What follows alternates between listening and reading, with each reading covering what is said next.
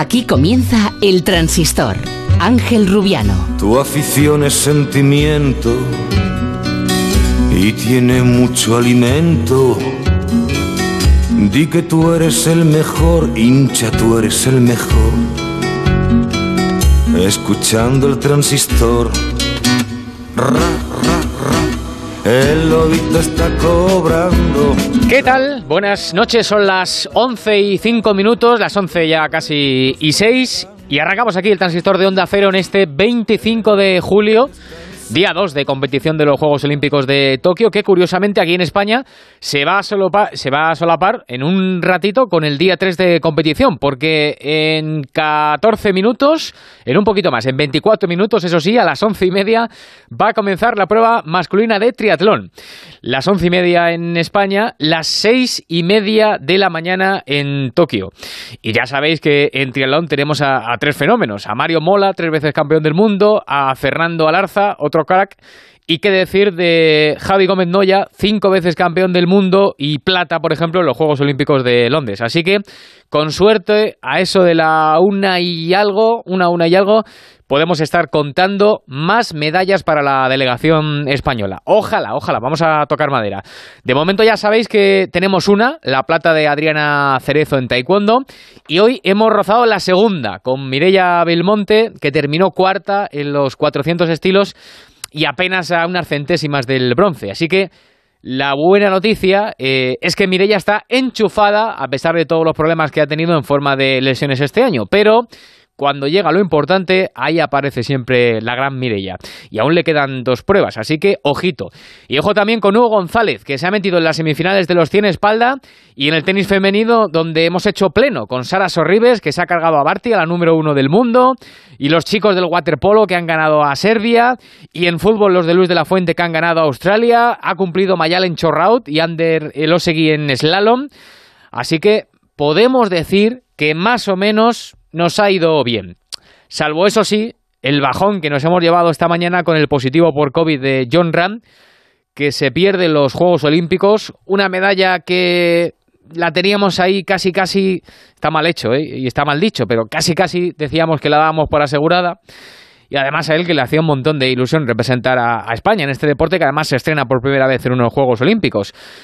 Y luego está otra cosa, ¿no? Y es la, preocupación que nos tiene que dar a todos eh, de que haya dado positivo John Ram después de que en junio ya diera pos positivo por primera vez y después de que eh, fuera vacunado ya hace un tiempo con, con Janssen.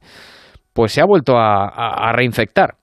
Así que la moraleja de todo esto es, por favor, a pesar de que eh, lo hayas pasado o a pesar de que te hayas vacunado, vamos a seguir teniendo toda la prudencia del mundo. Y bueno, afortunadamente John Ram está asintomático y eso sí, se pierde la oportunidad de estar en unos Juegos Olímpicos que, como digo, eh, le hacía mucha, mucha ilusión. Bueno, tenemos que hablar de muchas cosas porque eh, ha debutado, por ejemplo, en los Juegos esta mañana posiblemente la gran estrella de, de, este año, que es Simon Biles, la gimnasta, y evidentemente no ha defraudado. Sí han defraudado y han fracasado en su primer partido los americanos, la selección estadounidense, que no el Dream Team, que diría Pepe Catalina, ha perdido en su debut en los Juegos con Francia 83-76 y no ha estado bien ninguna de las estrellas, ¿eh? ni Kevin Durant, ni Lillard, ni Booker, vamos, ninguno de los buenos ha estado a su nivel. Y fuera de los Juegos, ahora lo comentamos, ha jugado el Real Madrid su primer partido de la pretemporada, su primer partido serio, y ha perdido el equipo de Ancelotti 2-1. Empezó ganando, pero ha acabado perdiendo ante el Rangers. Y en Sevilla, atención, ya está Eric Lamela, así que eh, se está cerrando, terminando de cerrarse esa operación que va a llevar, como digo, a Lamela al Sevilla, este jugador argentino, y a Brian Hill al Tottenham, más 25 millones de euros. Luego preguntaremos eh, si os parece o no una buena operación para el conjunto hispalense. Son las 11 y casi 10 minutos. Voy a ir saludando gente que nos va a acompañar durante todo el programa o gran parte del programa en Japón. Eh, voy a ver si están los dos enviados especiales. Sé que uno, eh, es que muy prontito, estaba llegando al centro de prensa. Así que el que sé que está seguro ya es Raúl Ganado, que se ha pegado otro madrugón para entrar con nosotros hoy. Hola Raúl, ¿qué tal? Muy buenos días. ¿Qué tal Ángel? Buenos días. Aquí, las 6 y 10 de la mañana, buenas noches en, España, aquí arrancando ya un, nuevo día, un día que ya te digo que tiene una cosa diferente y es que por fin hace aire. Y eso va a ser una buena noticia para nuestros eh, corredores en el triatlón porque el calor básicamente va a ser el mismo, hace ya 25 grados de temperatura a las 6 y 10 de la mañana, es eh, de día de manera plena. Está bastante nublado y es que ese tifón que supuestamente se está acercando empieza ya a notarse y como te digo, por lo menos corre el viento, aunque sea con calor, pero por lo menos hay viento. Hmm. Oye, estaba yo pensando que, eh, entre comillas, hoy no, no, os podéis quejar del madrugón que os habéis pegado, porque sí, sí, vosotros madrugáis y mucho para entrar en el transistor, pero ni te cuento eh, Alarza, Noya, Mario Mola, y, que son los nuestros, y el resto de los triatletas que yo no sé ni a qué hora se habrán despertado hoy. Sí, ellos nos contaban ayer en una rueda de prensa del, Comité Olímpico Español que llevan desde que llegaron aquí a Tokio acostándose muy prontito, cambiando absolutamente el ritmo de, las horas de, aquí, porque claro, ten en cuenta que eh, para empezar a las seis y media de la mañana y estar activos, eh, comer y tener todo lo que necesitan antes de empezar esta prueba, prácticamente se tienen que haber levantado a la una de la mañana eh, de aquí de Japón para tener tiempo, ¿no? Para que el cuerpo tenga ese tiempo de, adaptación y sobre todo eh, a lo más importante que va a ser hoy, que es como te decía, ese calor. Em, para que te hagas una idea, la prueba de la natación es la que habitualmente se utiliza para refrigerar el cuerpo y para que luego, bueno, estés en buenas condiciones. Este agua nos decía eh, Mario Mola que es como nadar en un jacuzzi, más o ah, menos, para que la gente se, vaya haciendo una idea. Entonces, aquí no refrigeras en ningún momento, hay que tener mucho cuidado con eso, hay que regularse muy bien para evitar que, te suba la fiebre, incluso durante algún momento de la carrera, y que te pueda pasar factura en el tramo final de la carrera. Sí, de hecho he, leído en algún sitio eh, por ahí, que lo contaba además muy bien, que por ejemplo eh, Noya ha preparado esta prueba, la prueba de natación, digamos, la parte estricta de natación en, en, tierras, en las aguas mexicanas. En México. En México, sí. estaba en Cozumel. En Cozumel, y, y, allí, es, allí es donde ha estado entrenando todo este tiempo para tener unas condiciones más o menos parecidas, ¿no? Ellos decían que evidentemente no van a poner eh, ninguna pega por el, por el tema de la condición climatológica porque ya contaban con ello, pero, pero es, es muy importante, ¿no? Y hay que tenerlo muy en cuenta. Bueno, a las once y media, es decir, en 17 minutos va a comenzar esta prueba, así que vamos a estar durante todo el programa muy pendientes y luego analizamos con, uno que sabe muy bien cómo es por dentro un, un triatlón. Eh, sigo saludando gente. Eh, creo que está también por ahí Alberto Pereiro. Hola Pereiro, muy buenas. ¿Qué tal familia? ¿Cómo estáis? Muy buenas a todos. Oye, lo que hemos disfrutado con este golito que ha marcado Oyarzábal, ¿eh? Sente de partido, la pone Marco Asensio al segundo palo, gol, gol, gol, gol, gol, gol, gol, El golito de Oyarzábal que nos daba la victoria en el partido que ha jugado esta mañana la selección olímpica de Luis de la Fuente. Lo estábamos pasando mal, estábamos jugando mal, las cosas como son, pero al final una victoria fundamental, Pereiro.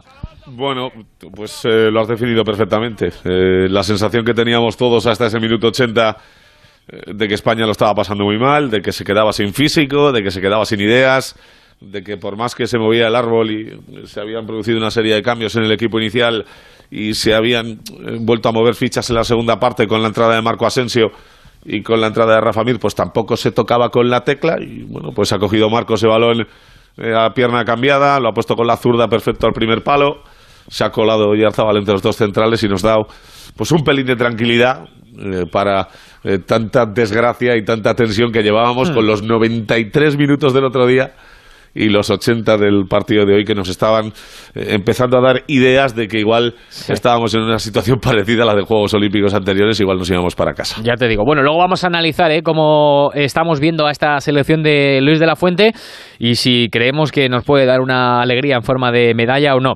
Em, luego lo vamos a hacer. Pero Pereiro, eh, ¿sabes que aquí en el Transistor, solo aquí en el Transistor y en Onda Cero tenemos el diario de a bordo del capitán Luis de la Fuente? ¿Lo sabes? Sí, sí, él tiene teléfono directo para dejar el mensaje en el buzón. Pues aquí está. Sí, hola, ¿cómo estáis?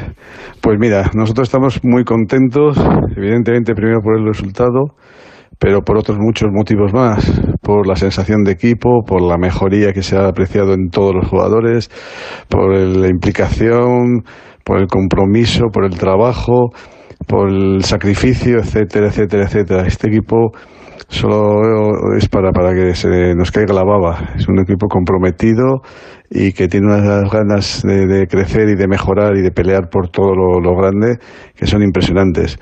Y eso nos hace ser muy optimistas. Estoy convencido que ya habíamos eh, comentado que íbamos a mejorar en este segundo partido y en el siguiente mejoraremos más. Además es que la situación y el rival lo demanda y, y nosotros vamos a tener que dar otro pasito más o otros pasos más para seguir mejorando y, poder tener la capacidad para intentar superar evidentemente a ese gran rival que es Argentina. Eh, pero bueno, la lectura y la reflexión ahora mismo es, es todo bueno y, y sobre todo muy, muy agradecido al tremendo esfuerzo que están haciendo todos los jugadores y todo el grupo de gente que está trabajando alrededor de ellos. Así que vamos a ser eh, optimistas, hmm. pero también eso, de ser prudentes y, saber que enfrente vamos a tener un gran equipo y que tiene la misma ilusión que nosotros por estar en cuartos. Bueno, pasito. un abrazo muy fuerte y nada, gracias por, por vuestro apoyo. pasito a pasito, perdona, mister, que me colaba ahí. Pasito a pasito. Y el próximo, el que nos queda de momento para la fase de grupos, el partido de Argentina. Pero bueno, después de la victoria, un poquito ya más eh, tranquilos.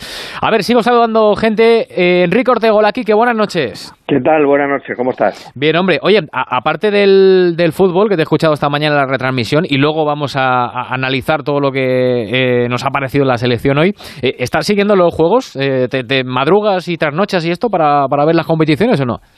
Mm, bueno, madrugar no y bueno, sobre todo me, me interesan los deportes de equipo más, más que otra cosa, ¿no?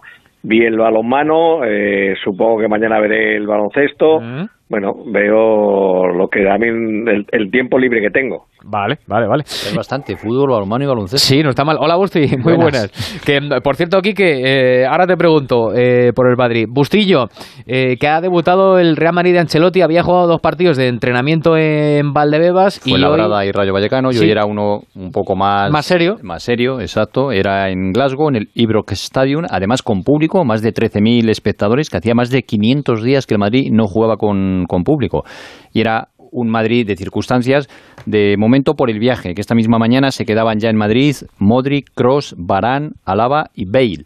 Los cinco se quedaban en Madrid, que han estado entrenando los últimos días. Alaba, por ejemplo, llevaba tres entrenamientos y no le ha llevado al, al final Ancelotti, con lo cual ha formado un once con el que en teoría eh, yo creo que no habría ningún jugador en el teórico once titular del primer partido de liga. En la portería estaba Lunin, en defensa Odriozola, de centrales Nacho y Chus, y a la izquierda Marcelo, en el centro del campo Antonio Blanco con Odegar e Isco, y arriba Lucas, Jovi y Rodrigo. 4-3-3 natural de Ancelotti, un equipo más vertical, digamos, un poco que, el de Zidane, con menos eh, toque y más verticalidad. Y un partido, ahora te contará Ortego, pero vamos, flojo del Madrid, que ha sido superado por el, por el Glasgow Rangers. Lo mejor Lunin, sin duda alguna. Bien también Rodrigo, ha habido apuntes de Miguel Gutiérrez y de Arribas de los canteranos. Y del pasado, de los de antes, hasta ahora, yo creo que más de lo mismo, ¿eh? Ni Marcelo, ni Isco, ni Jovic han demostrado absolutamente nada, Odegar poquito, y partido en resumen flojo del, del Madrid, creo yo. ¿Quique, firmas debajo de Bustillo? Sí, sí, absolutamente en todo. La mejor noticia para el Madrid hoy es perder solo 2-1, que es intrascendente porque es un amistoso, y saber que tiene un portero con pies, manos, cabeza, puños, que para por bajo, que para por alto, que da seguridad. Bueno, la primera parte del Lunin me ha parecido extraordinaria, de un gran nivel de portero. Hmm. Eh, sí, sí, ha habido, ha sido un acoso la primera parte del Rangers y ahí ha aparecido, ahí aparecido Lunin. A ver, te pregunto por otros tres nombres propios, eh, por comentar un poquito, eh, y tú me dices, Odegar, Isco y Jovic. Empiezo por Odegar. Eh, la jugada de contraataque del gol del Madrid y poco más. Vale, ¿Isco? Intrascendente. O sea, como el año pasado más o menos, ¿no? Sí, sin tiene voluntad, pero es que yo creo que de momento, bueno, es que estamos en un momento de temporada que tampoco se puede enjuiciar mucho a los jugadores. Hoy ha habido un rato que se que ve voluntad, se mueve mucho, ha querido eh, ayudar a Blanco a la salida del balón en el primer tiempo, pero es que a la hora de defender el, el Rangers le, le pasaba como un nave a un paso a un expreso, es decir, a una velocidad de vértigo. Entonces, en el centro del campo ha sufrido muchísimo, es el que más ha sufrido. Luego, la segunda parte, el Madrid se ha colocado en un, en, sin un delantero nato, o sea, jugaba arriba de hombre más adelantado, una especie de 4-1-4-1, de hecho me, ha llamado mucho la atención como en el descanso Ancelotti, eh, después de que su hijo hablara con Arribas y le explicara con la libretita lo que iba a hacer, luego se ha, se ha acercado Carlos a él, a Arribas y le ha preguntado que si se atrevía a jugar ahí. Bueno, yo no lo he escuchado, pero por la cara que ponía el chaval, como diciendo, sí, sí, sí, si me dice usted que me ponga ahí arriba, pues me ponga ahí arriba. Nunca he jugado ahí arriba de delantero de referencia, Mm. pero bueno, ha sido un poco la, la sorpresa de, de esa segunda parte. Y, y, y nada, bueno, bueno, esta- este, nos habíamos quedado en, en, en, Dime. Isco. Bueno, pues eso, Sí. que, que eh, muy poca aportación. Vale, y, y creo, no sé si me has hablado de Jovic, porque eh, yo No, sé si estaba no en el campo o es que no... No le, no le he visto, entonces... No, yo tampoco, sé ¿eh? no sé si ha ido o no ha ido, pero sí, había un, un jugador que, que en teoría era Jovic, la- eh, ha sido el, el cambio del descanso, mm, no sé si es que era una cuestión física, estaba ya preparado. Bueno, yo no voy a no voy a pormenorizar en estos primeros partidos amistosos porque no hay que hacerlo, Hmm. pero tampoco ha aparecido para nada. Vale. Eh, Busti, lo próximo del Madrid, lo siguiente... Pues eh, mañana ya se incorporan otra vez eh, los jugadores a la ciudad deportiva para los entrenamientos y ya esta misma semana se van a ir incorporando ya el resto de jugadores internacionales poco a poco. Y atentos esta semana, eh, lo vamos diciendo ya durante muchos días, al asunto Barán. Eh, está entrenando con el Madrid, Barán no va a forzar para nada la situación. El acuerdo que tiene él con el Manchester United ya está prácticamente cerrado y hoy mismo, desde Francia, el diario Le Parisien decía que de forma inminente el Manchester se pondrá en contacto con el Madrid para cerrar el asunto. Hablan de un traspaso, como hemos dicho en las últimas fechas, en torno a los 50 millones de euros. Así que cualquier día de esta semana, si se produce lo que todos esperamos, se cerraría el asunto, el asunto Barán, que sería el primero en la lista de, de salida de los bastantes que tiene que aligerar la plantilla del, del Real Madrid. La otra buena noticia del día llegaba otra vez desde los Juegos con otro gol de Cubo, dos partidos, dos goles, y parece que está bastante bien, pero no se cuenta con él para esta temporada. Ya hemos dicho la semana pasada que o Real Sociedad o Mallorca. Vale, bueno, pues así está el Madrid. Eh, gracias, Busti. Quique, luego vuelvo contigo con la selección olímpica, a ver qué te ha parecido. se- segunda parte después. Segunda parte, efectivamente. Te dejo que duermas un ratito si quieres. Hasta luego, buenas noches. Hasta luego, las 11 y 22, volvemos al modo olímpico. Antes de repasar un poco cómo ha ido el día, ya hemos saludado a Raúl Granado y quiero saludar también a Félix José Casillas. Hola, Félix, ¿qué tal? ¿Qué tal, Ángel? Muy buenas. Aquí estamos en el Centro Internacional de Prensa, ya preparados para lo que se nos viene encima, ¿no? Que es eh, la prueba del triatlón. Hmm, Estamos esperando, eh, faltan apenas eh, siete minutos para que comience esta prueba, en el que lo he estado hablando ya un poco Félix con, con Raúl Granado. Eh, tenemos muchas esperanzas en, en los tres fenómenos que nos representan, que hombre, es muy complicado, ¿eh? porque luego aquí en estas pruebas tan exigentes, con estas condiciones, luego puede pasar cualquier cosa, pero, pero tenemos que ser optimistas y, y confiar en que podemos sacar una medallita de aquí, ¿no? Sí, sí, sí, por categoría, por experiencia, por saber hacer, por, por el momento de forma que nos han venido comentando en el que están, eh, tienen mm, las opciones ah, intactas, desde luego. Es uno de los mejores eh, eh, triatlones que se puede ver porque están prácticamente todos y como decía ayer Javi Gómez ya llegan en el mejor momento de, de forma porque lo han preparado a, a conciencia, han estado entrenando en condiciones muy similares a las que se encuentran en el día de hoy y bueno, ahí van a estar eh, con opciones seguro. Vamos a ver estrategia sigue cada uno, porque cada uno va a ir de una, de una manera, pero es verdad que esperamos todos que en esa parte final, en esas últimas cuatro vueltas a este circuito de dos kilómetros y medio en el parque de, de Odaiba, se puedan estar eh, colocados en, la cabeza y, por qué no, eh, aprovechar su, su, fuerza, algunos como Mario Mola en, la carrera y otros pues su resistencia, como es el caso de Javi Gómez Noya, o otros como, como su juventud y su fuerza, como tiene Fernando Larza. ¿En qué nivel, en qué nivel eh, Raúl Félix, estamos de, de favoritismo? Me refiero, eh, ¿sería una sorpresa que alguno de los tres se colgara el oro? ¿O hay algún favorito claro?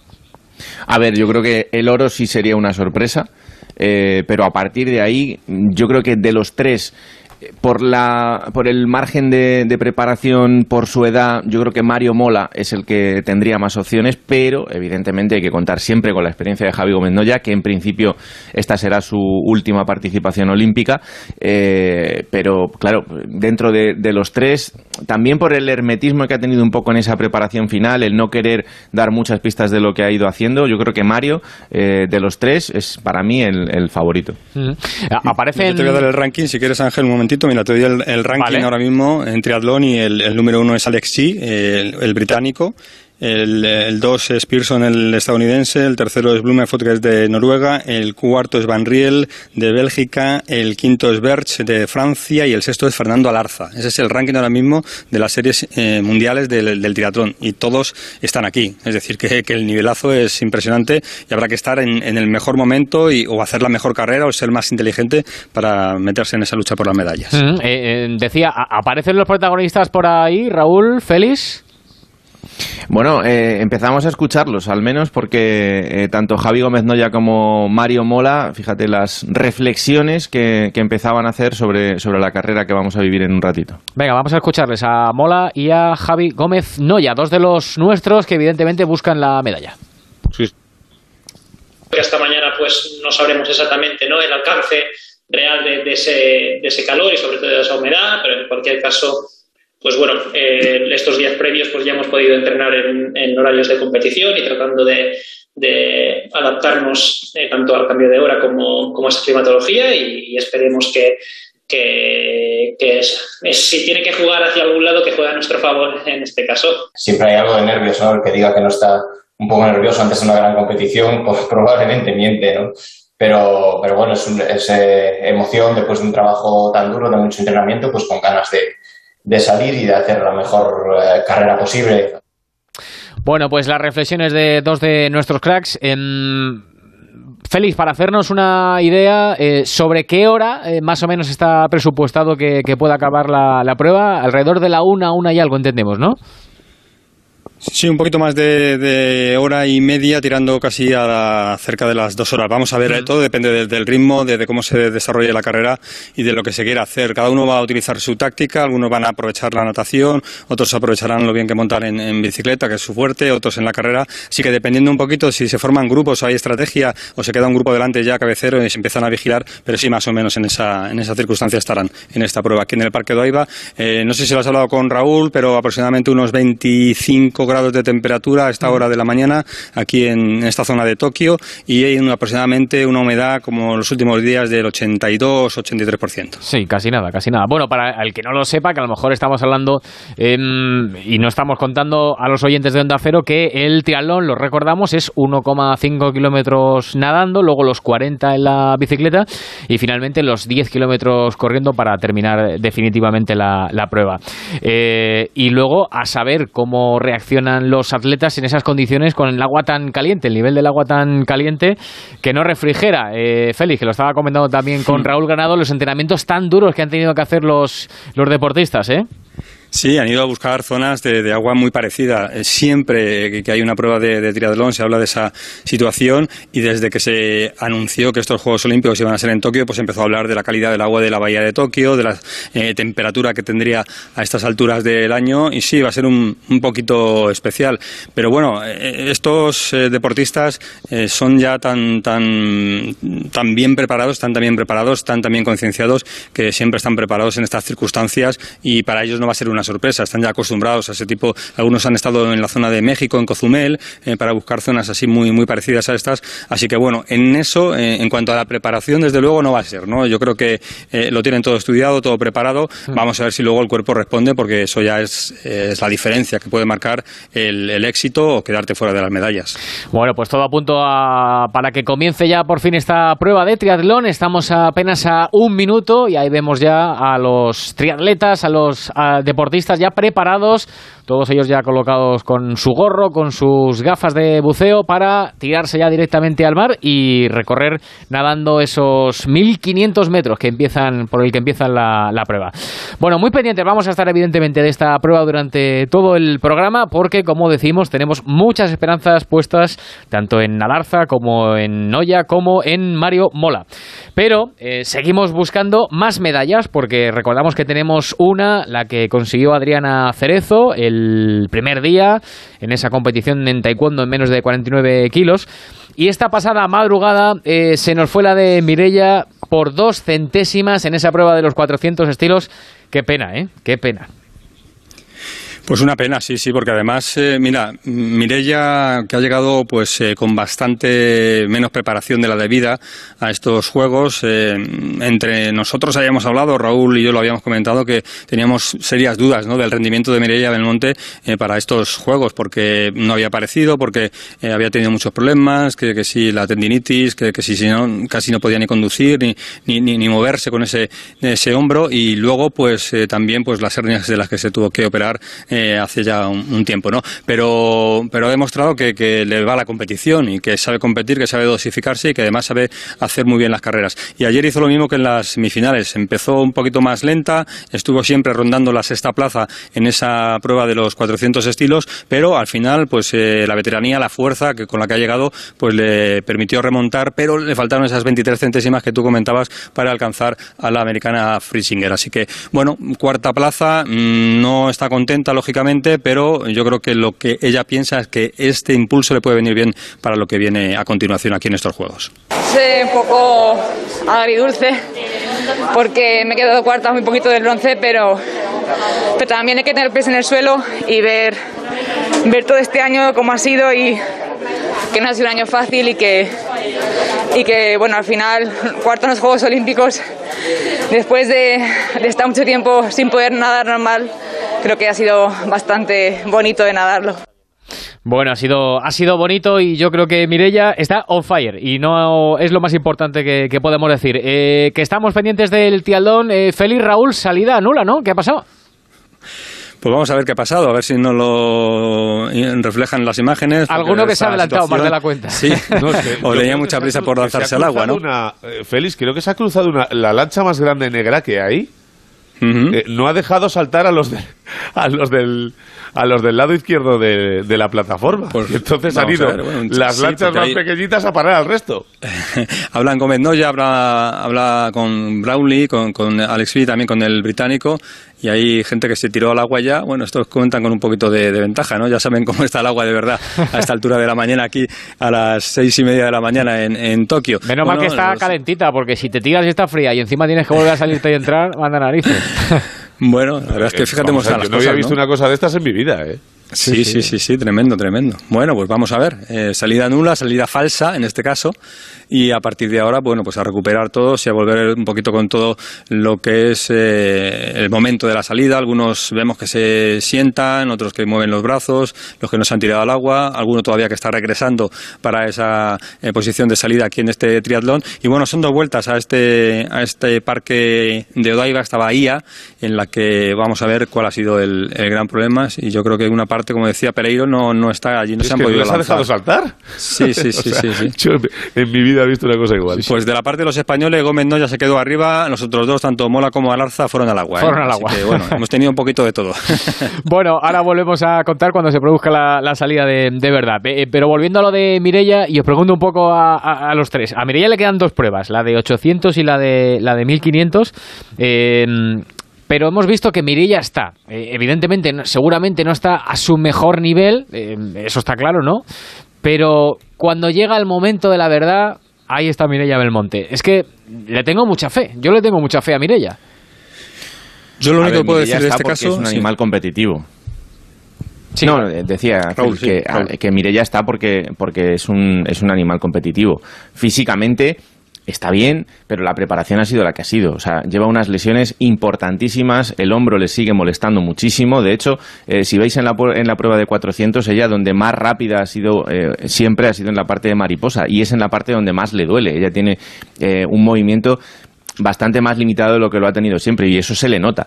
Eh, yo creo que en las dos pruebas que tiene ahora por delante, tanto 800 como 1500, son pruebas muy largas y ahí es donde lo va a pasar un poquito peor, pero mm. no hay que descartarla nunca, hay que estar siempre con ella porque lo ha demostrado que, eh, que tiene ese gen competitivo que la lleva a sacar cosas que a, que a lo mejor no tiene por, por el momento físico actual y, y, por eso hay que, hay que estar pendientes de lo que haga, pero bueno, eh, es cierto que no está a su nivel. Bueno, vemos que se ha producido la salida. Ahora parece que no ha pasado nada raro, ¿no? Todos preparados y todos bien. ¿eh? En este caso, adelante. Vamos a contar ya con este momento espectacular en esta bahía de Odaiba y ahí están ya todos los triatletas dispuestos a afrontar este primer kilómetro y medio a nado y luego ya hemos contado ocho vueltas a un circuito en esta zona del parque Odaiba de, para completar los 40 kilómetros en bicicleta y luego ya serán cuatro vueltas a un circuito de dos y medio para completar la carrera. Así que en marcha la prueba del triatlón masculino, en marcha una de las esperanzas de España para conseguir aumentar ese medallero y sumar una medalla más a esa plata que ya tenemos con Adriana Cerezo. Bueno, cerramos el tema de la natación, vamos intercalándolo evidentemente con la prueba que está en directo, con la prueba de triatlón. Digo que eh, había hablando de Mirella, eh, si no estoy mal informado, creo que a las 2 de la mañana es la primera eliminatoria que tiene Mirella del 1500 y luego tenemos que estar también muy pendientes de Hugo González, que se ha metido en las semifinales de los 100 espalda y le toca también esta noche eh, disputar la semi a las 4 y 37. Así que suerte a Hugo González, a ver si eh, una de nuestras estrellas emergentes también se puede colar en la, en la gran final. Esperemos que sí. Y mm, todo eso la natación, pero también ha sido el día buenísimo en tenis, con Sara Sorribes cargándose a Barty, la número uno del mundo. Y nos hemos alegrado todos especialmente por la victoria también de Carla Suárez, su primera victoria en individual después de superar el, el, cáncer que ha padecido y del que se terminó de recuperar hace apenas unos meses. Hola Carla, buenas noches, buenos días para ti. ¿Qué tal? Buenos días. Oye, lo primero, pregunta directa, eh, ¿cómo te sientes? Bien, muy bien. A ver, eh, evidentemente queda una ronda complicada y, y bueno, el hecho de, de, haber podido ganar, pues, pues me hace muy feliz, estoy muy contenta. Es que ha sido tu primera victoria eh, en individual en mucho tiempo, ¿no? Lo digo por eso, porque ha tenido que ser eh, una experiencia eh, tremenda, ¿no? Una alegría tremenda y claro, además en unos Juegos Olímpicos. Sí, hacía tiempo que, ya llevaba buscando esta victoria, así que es verdad que, bueno, que, ha sido difícil, pero sí que es verdad que, que han sido unos Juegos Olímpicos que aún lo hacen más especiales y bueno, eh, con ganas, ¿no? También de, volver a pista y jugar esa segunda ronda. Sí, que además ahora te toca jugar dentro de un rato. Eh, y es verdad, Carla, que eh, cuando estabas en pleno proceso de, tratamiento, eh, uno de tus objetivos, una de las formas de, de animarte, eh, de estar mejor contigo misma, era pensar que querías eh, volver a jugar unos Juegos Olímpicos, competir en unos Juegos Olímpicos, que además eh, creo que son los cuartos estos para ti, ¿no? Sí, sí, sí, lo tenía, lo tenía en mente porque bueno, me hacía mucha ilusión, realmente quería estar aquí, vivir la experiencia de, estar con mis compañeras y, y, me ayudó mucho, probablemente más de lo que la gente se, pueda llegar a pensar y, y bueno, una vez que, que estoy aquí, sí, sí que lo estoy disfrutando mucho, lo estamos pasando muy bien, eh, de momento hemos rendido muy bien en, en, primera ronda, pero sí que es verdad que, es un torneo muy complicado, muy largo y, y bueno, a ver qué tal va esta segunda ronda. Bueno, y, tanto, que habéis rendido muy bien. Bueno, de hecho es que ha habido hoy eh, pleno, pleno español del tenis femenino, que estáis en un momento eh, espectacular. Bueno, de hecho, eh, lo de Sara Sorribes cargándose a, a, a, Barty, a la número uno del mundo en primera ronda, eh, ha sido espectacular, ¿verdad? Sí, sí, sí, la verdad que yo estoy muy contenta por ella. Ella tenía muchísima ilusión de, de estar en unos Juegos Olímpicos por primera vez. Eh, aparte, ha tenido, bueno, a priori tenía un cuadro muy, muy, muy complicado contra la número uno y la verdad que, que lo ha sacado adelante. Ella estaba muy emocionada, muy contenta y, y bueno, me alegro mucho por ella y, y también Garbiñe y Paula pues han rendido muy bien, ganaron sus uh -huh. respectivos partidos, también en el doble pues vamos avanzando y bueno, es verdad que cada vez va a ser más complicado, pero intentaremos estar a la altura. Sí, sí, es verdad. Y oye, una cosa, es verdad que te lo he escuchado por ahí, que, que has tenido que parar tu calentamiento porque te has quedado ahí viendo el partido de, de, de, Sara y has tenido que frenar el calentamiento tuyo. Sí, sí, sí, porque lo teníamos en las teles en el gimnasio y, bueno, no quería perderme el final del partido, eh, paré un poquito de, calentar y, bueno, pude verla terminar el partido y la verdad es que yo tenía ganas, ¿no?, de que Sara tuviera una alegría así porque sé, sé lo que significa para ella, sé, sé todo lo que ella ha estado entrenando, trabajando y, y, la verdad que victorias así te dan confianza y, y, bueno, también pues esa alegría, ¿no? De saber que, el trabajo bien hecho pues, pues da sus frutos. Sí, ha tenido, ha tenido su recompensa porque se lo ha trabajado. Bueno, y, en tu caso también, porque em, has vuelto después de todo lo que después de todo lo que te ha pasado. Y, yo te quería acercarla una pregunta que igual es un, tanto personal, ¿no? Pero em, cuando volviste tuviste, recuerdo, una ovación tremenda en Roland Garros, en, Wimbledon, eh, la cantidad de muestras de cariño que, estás recibiendo y que, y que te mereces, pero eh, mi pregunta es que eh, ¿te da un poco de corte quizá recibir tantas muestras de, de, cariño, de apoyo de la gente o, o lo llevas bien?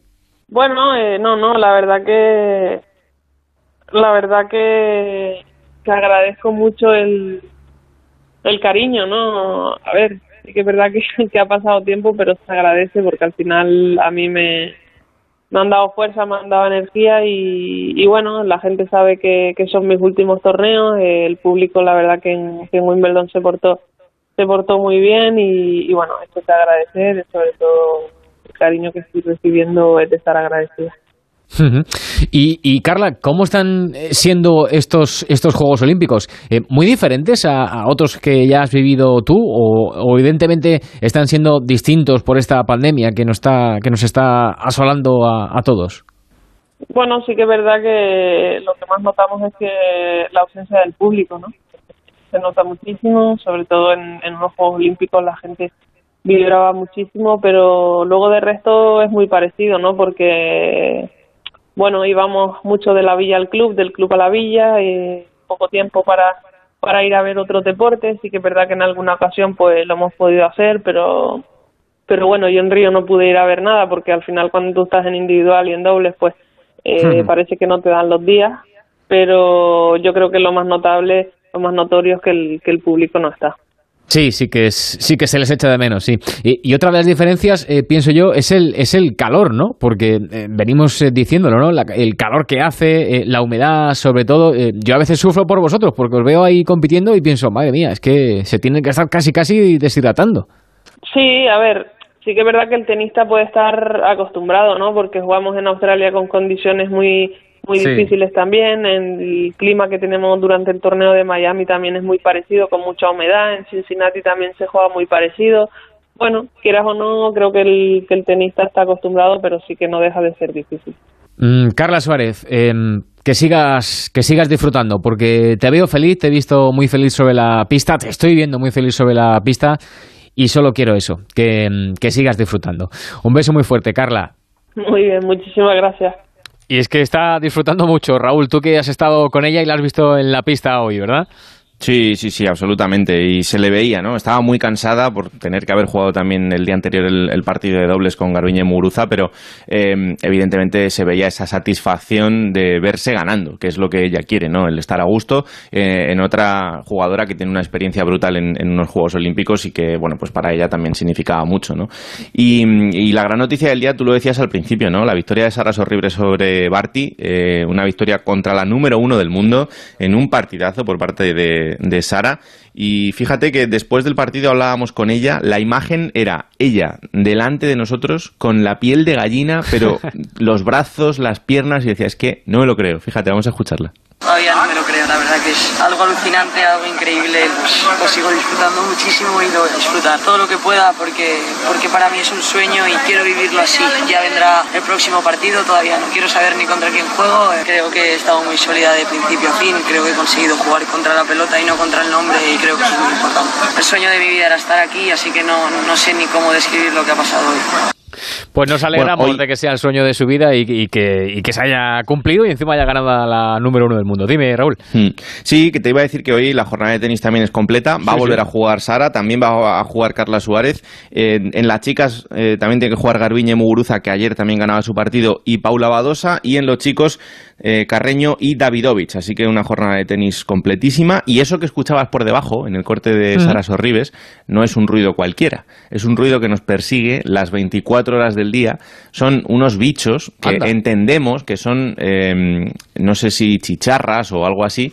Eh, yo ayer vi dos y una de estas se lleva a Feli volando. O sea, son unos bichos enormes que tienen el, pecho plateado de un color eh, como con el mercurio de, los, de los termómetros, así más o menos que hacen ese ruido constante. Yo le preguntaba a Garbiñe si ellos lo, ellas lo notaban en, eh, jugando los partidos. Ella me decía que no, porque se abstrae de todo, pero es que suena constantemente. Sí, pues yo pensaba que eran las bubucelas famosas de, de Sudáfrica, que es una, una cosa parecida más o menos. Yo estoy tan obsesionado que, que lo he grabado en el teléfono móvil. Yo llevo ese sonido, me, me paré debajo de un árbol y lo puse porque me parecía que, que, no es, que no es natural, que es un sonido que no puede ser posible que, que un animal de, de, ese tipo pueda hacer, porque eh, hemos, eh, se parece mucho a la chicharra en ese tipo de que está constantemente sonando, pero es que termina haciendo como, como cuando suena una guitarra desafinada, una cosa así muy extraña, y es que se repite, se repite, se repite, y, y el camino del hotel al centro de prensa es constantemente con esa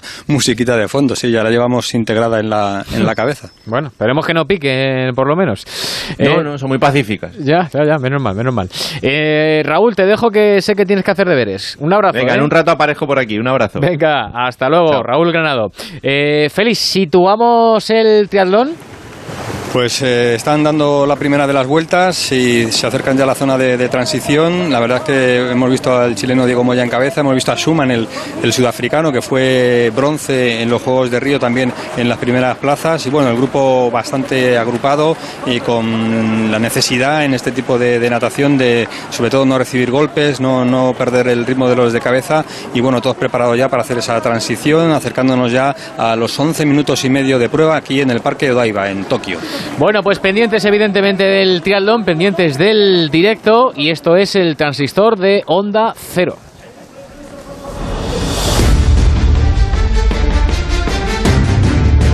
El transistor, especial Juegos Olímpicos.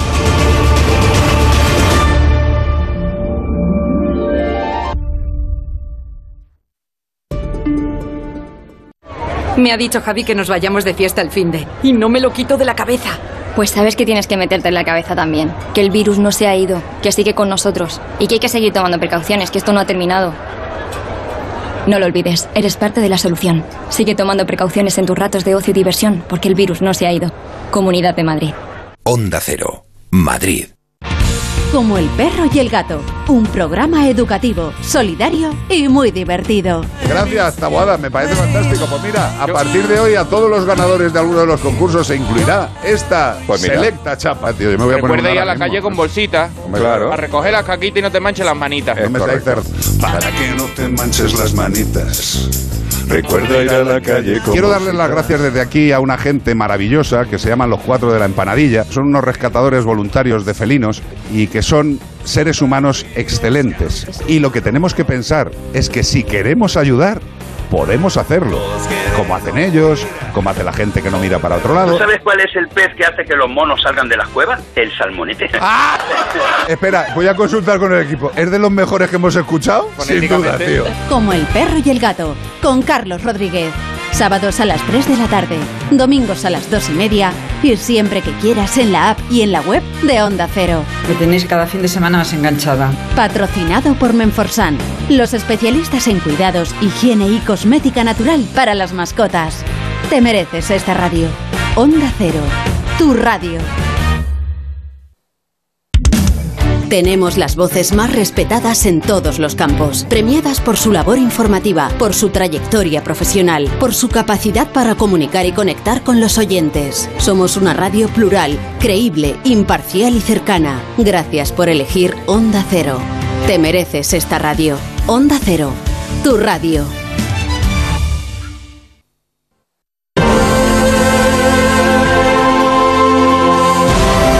Transistor, especial Juegos Olímpicos. Bueno, seguimos pendientes del triatlón. Estamos eh, ya eh, con 14 minutos todavía en la parte de la natación en la segunda vuelta, como estaba comentando Félix.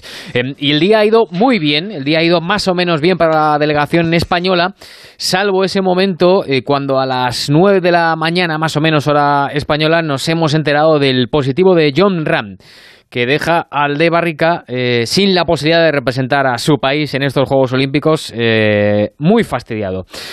Muy fastidiado anímicamente. ¿eh? Afortunadamente, según nos decían, estaba asintomático con respecto a la reinfección del virus. Albert Arranz, ¿qué tal? Buenas noches. Hola Ángel Rubiano, buenas noches. Vaya mazazo para John Ram, ¿verdad?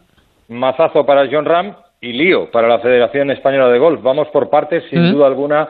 El planchazo nos lo llevábamos eh, los amantes del golf y, los seguidores españoles de la Delegación Española Olímpica que tenían eh, puestas en el de Barrica, por supuesto, eh, subrayado en rojo, número uno del mundo para la llegada al torneo, las esperanzas para conseguir medalla en la disciplina de golf masculino. Pues bien, se ha dado a conocer, como decías, al filo de las nueve y nueve y media de la mañana, hora española, un comunicado del Comité Olímpico Español, ratificado posteriormente por la Federación Española de Golf, donde aseguraba que John Ram no iba a disputar los eh, Juegos Olímpicos, puesto que había dado positivo en eh, tres eh, controles de forma consecutiva. contextualizo. John Ram, sabes que estuvo en el Open Championship en, en, el Reino Unido hace prácticamente un par de semanas, quedó cuarto en esa cita golfística y todas las personas que han estado, todos los viajeros que pasan del Reino Unido a Japón, vienen de país de riesgo para las autoridades sanitarias y políticas eh, niponas. Por lo tanto, eh, se tienen que someter a una prueba de tres PCRs eh, negativos en tres días consecutivos para que se pueda ingresar en Japón. Bien, las dos primeras pruebas PCR daban negativo en el caso de John Ram, pero la tercera dio positivo. A raíz de ese resultado se le efectúan otras dos PCR para ver que no se tratara de un falso positivo, también dieron positivo, con lo cual al filo de las cinco y media de la madrugada hora española, el propio jugador vasco eh, comunicaba a su equipo que se abortaba el, viaje desde Arizona hasta Tokio. Em, Fuera de lo que es el, mazazo, evidentemente, de perder a John Ram y de la faena que es para él de no poder representar a, España. Eh, es que es una medalla, ¿eh? Claro, que era una medalla, evidentemente, que, la dábamos, está feo decirlo y está mal dicho seguramente, pero la dábamos casi casi por, por, asegurada y evidentemente la, ilusión que tenía él. Pero digo que, fuera de todo esto, eh, nos queda un poco la, preocupación, ¿no? De lo que sigue suponiendo este dichoso, dichoso virus. Eh, por eso hemos querido un poco aclarar dudas y hemos acudido a la consulta del doctor José Luis Calleja del Hospital Puerta de Hierro de, Madrid. Hola doctor, buenas noches. ¿Qué tal? Buenas noches. Gracias por atendernos un 26 de julio ya a estas horas, ¿eh? Sin ningún problema. Bueno, que le trasladamos un poco lo que estábamos diciendo ahora mismo, que eh, cómo ha podido eh, reinfectarse eh, John Ram habiendo pasado ya el COVID en junio hace tan poquito tiempo y, estando vacunado con, con Janssen. Mm. Bueno, la información que tenemos es que efectivamente ha dado positivo en una prueba de PCR. eso no significa exactamente lo mismo que estar infectado. De hecho, hay dos posibilidades. Una de ellas es la que has comentado, que se podía haber reinfectado, aunque lógicamente después de haber tenido el COVID hace dos meses y haber tenido puesta una vacuna, las probabilidades son, son muy, muy remotas. No digo que imposible, pero sí, sí, muy excepcional. Es muy excepcional contagiarse, recontagiarse tan pronto y es, entiendo, mucho más excepcional si encima te has puesto una vacuna. La probabilidad más, más posible o la, más, situación más frecuente es que la PCR, que es una prueba muy sensible, haya detectado partículas del coronavirus eh, no infectivas dos meses después de la infección que tuvo. Esto se ha visto que en muchos pacientes, si uno hace repetidamente test hasta tres meses después de haber sufrido la infección, puede detectar eh, pequeñas partículas que dan positivo el test y por tanto pues eh, en un entorno tan estricto como el de los Juegos Olímpicos pues le ha costado a este a este deportista a John Ram no poder acudir.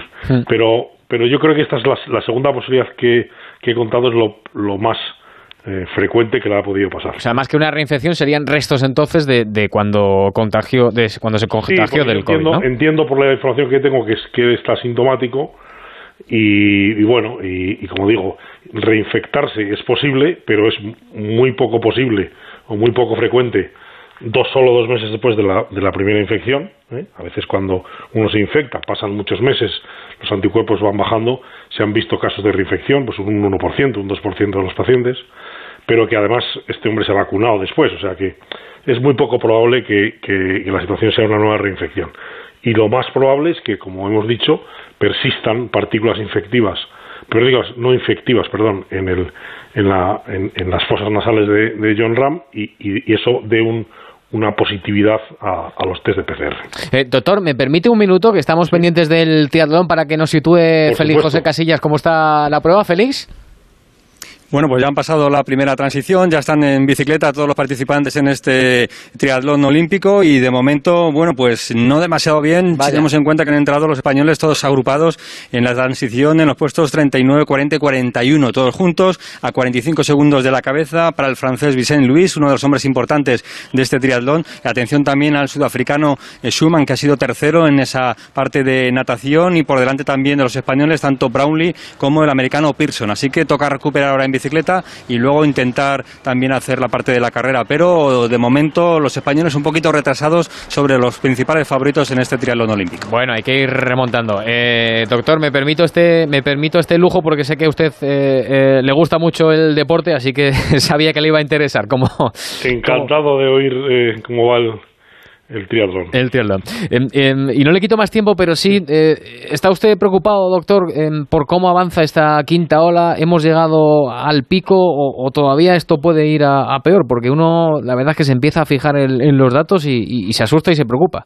Bueno, los, yo creo que eh, los sanitarios estamos muy preocupados, pues porque realmente, ya lo comentamos eh, hace unas semanas, el levantamiento de las medidas ha, supuesto un, mayor número de reinfecciones, de infecciones perdón, en la gente joven y esto está determinando que desgraciadamente algunos de ellos tengan que ingresar. Como el número de infectados es tan alto, al final pues eh, está ocurriendo lo que no queríamos ninguno y es que los hospitales están duplicando los ingresos. Eh, en Cataluña la situación ya ha afectado eh, a las UCIs. esto en un entorno en el cual pues hay lógicamente personal sanitario de vacaciones y por lo tanto no estamos con los mismos recursos que estábamos eh, hace unos meses, ¿no? O sea que de nuevo eh, pensábamos que esta quinta ola iba a ser una quinta ola menos importante y por el número de personas afectas está siendo pues pues muy relevante. Y una, una última pregunta. a 17 días del inicio de la liga, eh, ¿cree usted que van a poder mantenerse las, las previsiones de, de, espectadores en los estadios? Se hablaba del 60 o el 70%. ¿Lo, ¿Lo ve usted posible? Bueno, yo lo veo en este momento, perdóneme, con 700, más de 700 de incidencia a los 14 días, me parece algo absolutamente inviable y implanteable que dentro de, unos días se pueda meter eh, siquiera un aforo razonable. Habrá que ver si se tiene que meter solo gente que está vacunada, habrá que ver si, si tienen que hacerse como en otro tipo de países se está haciendo, eh, gente que está vacunada o que tiene una PCR negativa y desde luego manteniendo pues eh, probablemente medidas como la mascarilla o como la, distancia física. Creo que esto se va, se va a tener que replantear a la luz de esta ola, que era una ola cuya intensidad no esperábamos y la liga empieza el día 13 de agosto, ¿no? O sea que estamos a, como dices tú, a 17 días, ¿no? O sea que habrá que replantear el asunto. Habrá que esperar a ver cuál es en ese momento la incidencia que hay, ¿no? Pero si fuera la misma que tenemos ahora, desde luego sería implanteable. Doctor José Luis Calleja, como siempre, un placer escucharle, ¿eh? Un abrazo muy fuerte. Hasta luego. Hasta luego. Eh, bueno, pues por cerrar el tema de, John Ram, eh, Albert, entonces, eh, sustituto de momento no tenemos ni idea quién va a ser, ¿no? no, tenemos. Simplemente, déjame antes puntualizar, porque decíais, y decíais bien Pereiro y tú, contabais como medalla la, la presencia de John Ram y nos faltaba razón. Viene de ganar el US Open, pero además es que ha hecho tercero en el Open británico, me equivoqué, dije cuarto, tercero, quinto en el Masters y octavo en el PGA en este año, o sea, absolutamente fundamentadas esas esperanzas. Jorge Campillo, el eh, cacereño, el golfista cacereño, es la opción, eh, la única opción, diría yo, para que pueda haber eh, relevo de John Ram y acompañar a Adri Arnaus en las bolsas españolas del torneo masculino. con colaboración de la Federación Española de Golf y de la Junta de Extremadura, Jorge se ha dirigido a un centro homologado por la Organización de los Juegos en Sevilla para poder hacerse las tres PCRs necesarias en menos de 72 horas y en, eh, y en eh, días distintos, porque hay que recordar que Campillo estuvo también, como John Ram, en el eh, Open británico hace escasamente unas, unas semanas. Y el lío, te decía, la reclamación del gallego Santiago Tarrío, eh, reclamando que a él le correspondería la presencia en lugar de Jorge Campillo en el campo de golf de Tokio. Y es que el gallego, primero te contaré muy rápido mm. que la Federación Española, como todas las otras federaciones, eh, podían cerrar la lista de los dos primeros eh, nacionales para acudir a representar a su país a los Juegos Olímpicos en el golf en el mes de junio cuando acababa el US Open. Pero la Federación Española envía una prelista al Comité Olímpico Internacional para que se sometan a la vigilancia del tema antidopaje en el mes de marzo. Y en ese mes de marzo eh, los eh, incluidos son John Ram, Sergio García, Rafa Cabrera Bello, estos dos renunciaron por distintos motivos, y eh, Adri Arnaus. Y el quinto era Jorge Campillo. Pues entre marzo y junio, Santiago Tarrío, y incluso Adrián Otaegui, el de San Sebastián, han adelantado a Campillo, con lo cual Tarrío ha reclamado a lo largo del día de hoy su derecho a poder eh, participar. Eso no va a ser así. Se ha excusado la Federación Española de Gol, que dice que no reactualizó las listas, le ha presentado sus disculpas y o va Campillo o Adrián Arnau solo. Vale, pues nos quedamos con eso y estaremos atentos al, al lío. Hasta luego, Albert, gracias. Un abrazo, chao. A ver, que tenemos que hablar de la selección española, pero quiero que me actualice Félix si, si se acercan los españoles a las zonas de arriba. Bueno, si tenemos en cuenta que han salido del agua con 45 segundos y ahora están a 36, 37 de los favoritos, sí, pero me preocupa Sí, me preocupa. Tenemos una, una, ventaja, es que los tres van juntos y pueden hacer labor de equipo para intentar enlazar con los de arriba. Pero lo que preocupa es que de los 10 de arriba están prácticamente todos los favoritos. Hemos visto al británico G, hemos visto a Brownlee también, como te decía antes, el sudafricano Schumann, estaba Riel, el belga, es decir, los mejores han salido de la, del agua de esta bahía de Odaiba por delante de los españoles que sitúan, bueno, pues la carrera ahora mismo en la cabeza a unos 35 segundos en un circuito eh, que es eh, muy enrevesado, en el que no es fácil ir a gran velocidad porque hay mucha curva y mucho cambio de sentido. Así que vamos a ver si son capaces de trabajar en equipo, vamos a ver si es que han planteado así la carrera, porque de entrada nos sorprende que vayan los tres juntos y los tres muy retrasados. Bueno, eh, eh, ¿puedo hacerle una pregunta a Félix? Sí. Eh, Ángel, Félix, no es la primera vez que nos pasa esto en el triatlón, ¿eh? A mí me sorprende lo de Noya, porque, porque es un gran nadador. Es, que siempre es igual. Sí, sí, sí. En, las Copas del Mundo siempre se sale, pero luego en los Juegos Olímpicos, por, por lo que sea. No, no, pero no, no lo digo tanto por eso. Lo digo por, Vamos a ver. Acaba de decir Félix que los 10 favoritos están arriba. Bueno, hay alguno con, eh, con Mario con, y con Javi, pero es que le ha pasado en todos los Juegos Olímpicos salir a medio minuto, 40 segundos en el agua, pero pégate, ¿eh? Que solo no pasa. no será. claro, no habrá podido, digo yo, si hubiera. De todos modos, estaba viendo comentarios también, porque a la vez voy, voy siguiendo en, las redes sociales que van comentando gente que, que, conoce muy bien este deporte, y uno de ellos es Pablo da Pena, eh, que es además eh, de, triatleta, pues un hombre que trabaja habitualmente con Javi Gómez Mendoya, y, lo comentábamos para ir yo a, línea cerrada, eh, demasiado oleaje también, ¿eh? con las lanchas alrededor de los Sí, sí, sí, sí. Y comentaba eso, que era un desastre, que, había demasiado oleaje. Yo no sé si eso, eh, si has cogido una zona mala, pues te puede haber impedido estar con los de cabeza. Pero bueno, no vamos a poner excusas de entrada. Estamos en 28 minutos de, prueba y de momento los españoles no están entre los primeros, figuran del puesto 30 para atrás. Y ese Transformer que vemos ahora mismo también es uno de los eh, oh, eh, monumentos importantes en esta zona de, de, Ariake, porque están pasando muy cerquita ahora de donde está este Centro Internacional de Prensa. Si te encuentras uno en pequeñito, tráemelo. Yo te lo pago a la vuelta. Dos, dos, dos, por supuesto. Bueno, pues venga, pues dos, dos. Si alguien quiere más, que se lo diga. Vamos a ver si luego los ingleses no nos ponen problemas, porque lo que les eh, comentaba Albert Arranz con Campillo es lo mismo que nos pasó a Raúl Granado y a mí en el trayecto que hicimos en, en Londres, que se pusieron eh, los japoneses, en este caso, la línea japonesa, Japan Airlines, muy pesados porque nos habíamos pasado eh, tres horas más del, del, horario previsto para el PCR. Nosotros necesitábamos 72 horas y eran 75 horas. Y nos dijeron que, no, que no podía ser. Es que otra cosa no, pero, pero los japoneses eh, estrictos son. Bueno, eh, estamos pendientes eh, del triatlón. Está Félix muy pendiente en cuanto que haya novedad o, dentro de un ratito os actualizamos. Pero vamos a lo de la selección española de fútbol que por fin esta mañana hemos ganado. Pereiro, lo decíamos en la retransmisión, aunque bueno, voy a saludar primero a Quique que sigue por ahí. Hola Quique, sigues por ahí, ¿no?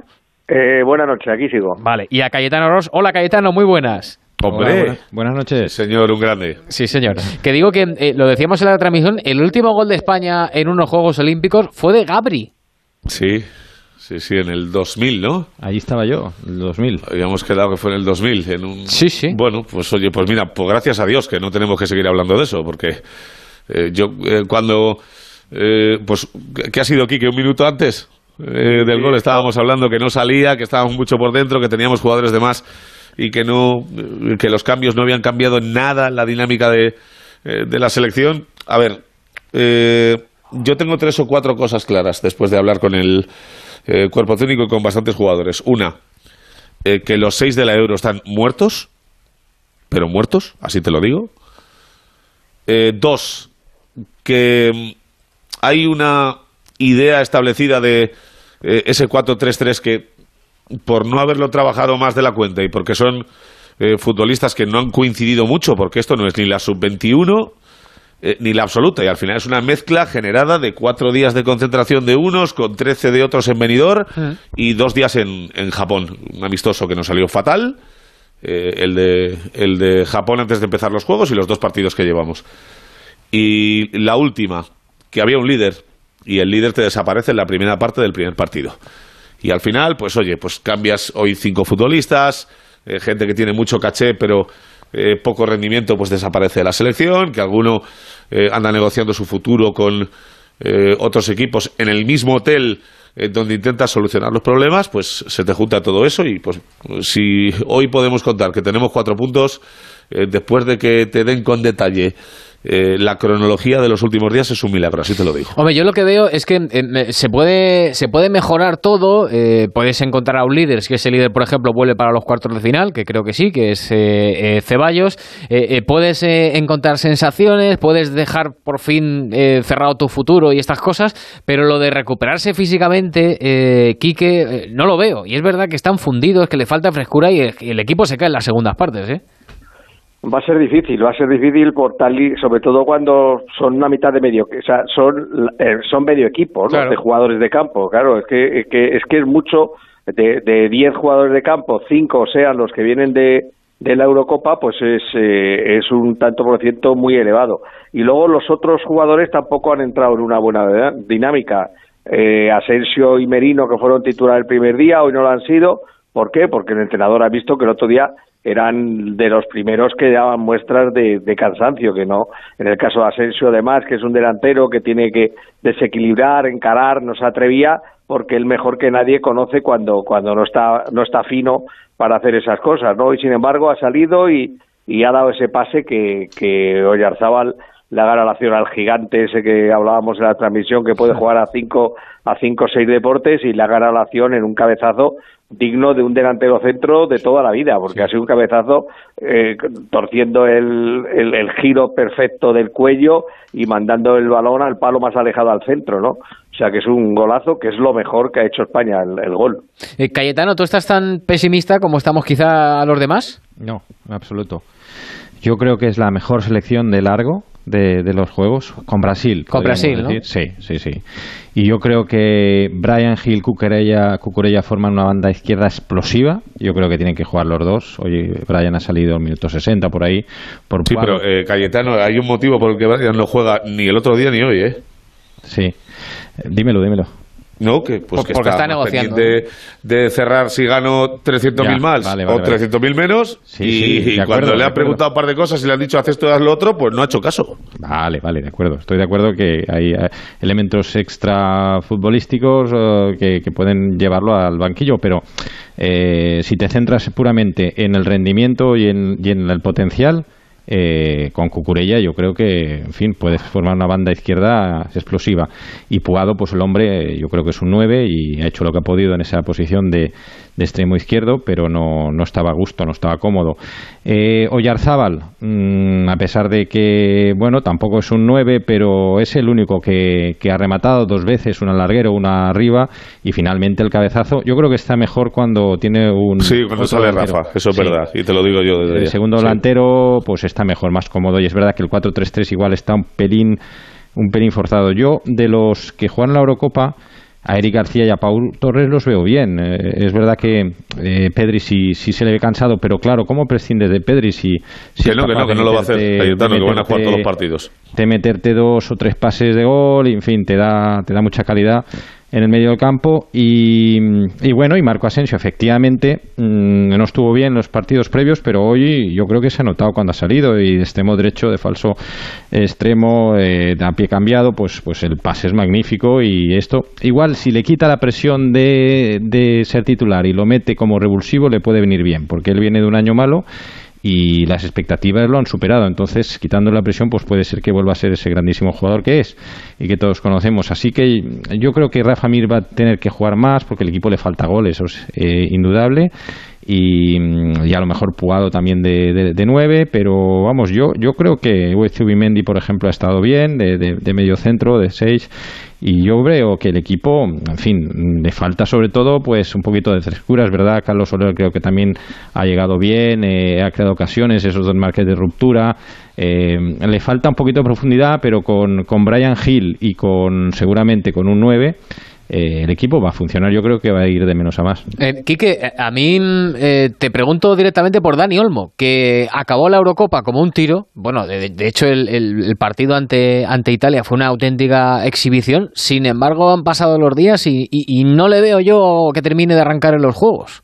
Bueno, hoy ha habido un ratito, cuando se ha olvidado de la banda y se ha metido por dentro, que ha empezado a participar y eso ha habido un ratito que está mejor. Yo no sé si es era una cuestión táctica el, que se pegara mucho la banda derecha para dar amplitud al equipo y, y, al, y, al, mismo tiempo que por el centro hubiera más espacios para, para llegar desde atrás, pero luego cuando se ha metido por dentro ha participado más y ha sido, se ha parecido en algo al Dani Olmo de, de la Eurocopa, pero bueno, entra, entra en ellos, entre los que tiene que estar cansado obligatoriamente, yo creo que está cansado de piernas y de cabeza y, y, y si yo con cuando decía Cayetano ahora que él sigue creyendo en el equipo sí que hay, que creer en, la calidad que intrínseca que tiene el equipo y estos jugadores hmm. pero lo malo es que no están en que, que no demuestran estar en un buen momento de forma física no y entonces hmm. eso es lo que lo que preocupa y yo a los centrales no les veo no les he visto tan bien como como Cayetano ha dicho hoy han, han, han empezado indecisos fallones han regalado tres o cuatro valores, lo que pasa es que tampoco los australianos estaban muy por la labor de atacar, pero a lo mejor esos errores ante jugadores más experimentados como son los argentinos, que tampoco tienen una gran estrella, de hecho el único mayor que tienen es el portero, pero, pero sí son jugadores más hechos y más baqueteados, o sea que, que esos errores, esos despistes para sacar el balón no se pueden cometer. Una rápida para los tres, que me quedo sin tiempo. Eh, contra Argentina, que supuestamente es una selección que no se va a encerrar tanto, eh, ¿veremos una mejor selección española, eh, Pereiro? Ojalá. Vale. Ojalá. Ya te digo que el empate no va a jugar. Claro, Argentina... No, porque ya lo he escuchado alguna vez y lo he leído durante la tarde. Eh, y no, no sabe hacerlo, porque de esas te sale una bien y nueve mal. Vale, que... Y luego te cuento un par de cosas, pero ojalá, ojalá, pero no lo tengo muy claro, ¿qué quieres que te diga? Vale, Cayetano, rápido, porfa. Sí, sí, seguro que sí. Es que Australia y Egipto han jugado los dos muy, muy cerrados y es muy difícil. Acumula muchos hombres y además físicamente están bien, sobre todo Australia, pero yo, a mí, insisto, España hoy me ha gustado. Vale, ¿y Quique? Pienso que futbolísticamente solo se puede mejorar. Los resultados, al fin y al cabo, cuatro puntos no están mal, hmm. con lo que si mejoras futbolísticamente vas a terminar teniendo más posibilidades de ganar el partido, con lo que al final hay que intentar ser primero del grupo para no ver a Brasil, que para mí sigue siendo el favorito por el otro, en el otro grupo. Señores, eh, un placer. Eh, Caetano Rosquí Cortego, hasta luego. Hasta la próxima. Eh, Pereiro, cerramos, que además te estoy quitando 12 minutos. Te dije hasta las 12 y ya te he robado 12 minutos. Estoy encantado de la vida. Eh, Ceballos y Mingueza, si pasamos a cuartos, juegan. Vale, perfecto. Eh, y para el próximo día, cambios, pero no por mover el árbol ni por estar tan enfadado como el otro día, sino porque hay que eh, agilizar un poquito el tema. Pero que le quede a la gente claro una cosa. Eh, los, de los que han venido de la Euro el día que nos juguemos eh, la chapa o estar eh, en el típico partido en el que pierdes y a casa, van a jugar siempre, siempre. Eh, oído cocina, 12 y 13. Adiós Pereiro, hasta luego. Chao, chao. Dos minutos y situamos el triatlón. El transistor, especial Juegos Olímpicos.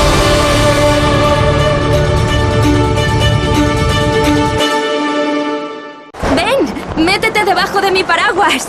Siempre hay alguien que cuida de ti. En Autocontrol, anunciantes, agencias y medios, llevamos 25 años trabajando por una publicidad responsable. Campaña financiada por el Programa de Consumidores 2014-2020 de la Unión Europea. Ahora más que nunca tienen un propósito. Marta, Pedro, Lucía. Seres extraordinarios que con pequeños gestos, como cerrar el grifo mientras enjabonan, cuidan el agua. Únete a ellos. Descubre tus superpoderes en canal de Isabel El poder está en tu mano. Cuidando el agua, cuidamos de todos. Canal de Isabel II. Onda Cero Madrid, 98.0. Destinos por descubrir, aventuras por vivir. Cada viaje, una experiencia. Disfruta de tus vacaciones y conecta con nosotros desde cualquier lugar del mundo. Llévanos siempre en tu maleta. Onda Cero, tu radio. Onda Cero, Madrid. Las mejores ficciones sonoras en Onda Cero con el sello de Carlos Alsina. Tengo que consultarte una cosa, le dice secretamente. Sé que debemos sacrificarlo todo por la causa, pero a veces se le presenta a uno un caso de conciencia difícil de resolver. Para mí no hay más conciencia que la estrictamente revolucionaria. A sangre y fuego, Milagro en la gran ciudad, El mago de Oz, Celia en la revolución. Cómpreme una radio. Buen día, ovejero. Buen día, señor. ¿Salió usted a caminar temprano? No, no, no camino. He pasado la noche en la cueva. Mi esposa está dentro. ¿Ha parido un crío? Moreno y menudo. Mm, el parto es una experiencia dura. Revive donde y cuando quieras las mejores ficciones sonoras de la radio creadas por Carlos Alsina. En la web y en la app de Onda Cero. Tenga vuestra merced a bien, mi señor Don Quijote, darme el gobierno de la ínsula que en esta rigurosa pendencia se ha ganado. Advertid, hermano Sancho, que esta aventura y las semejantes a esta no son aventuras de ínsulas, sino de encrucijadas. Te mereces esta radio. Onda Cero, tu radio.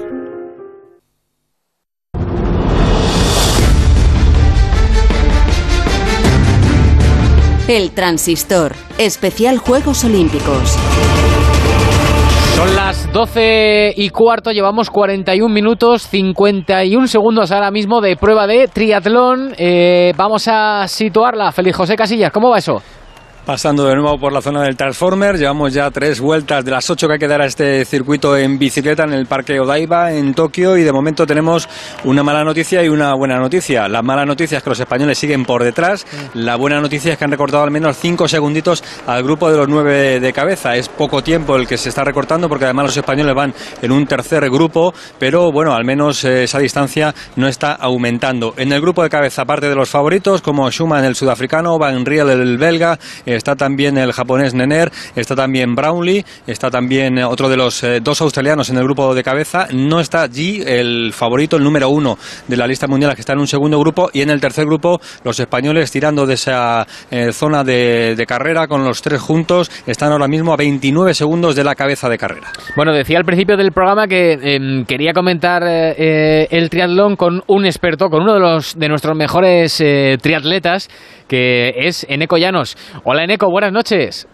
Hola, buenas noches. Y gracias, hombre, por atendernos. Eh, pegado a la tele, supongo, y no sé si se puede ser optimista con los nuestros o no. Yo creo que sí, que todavía queda mucho, ¿no?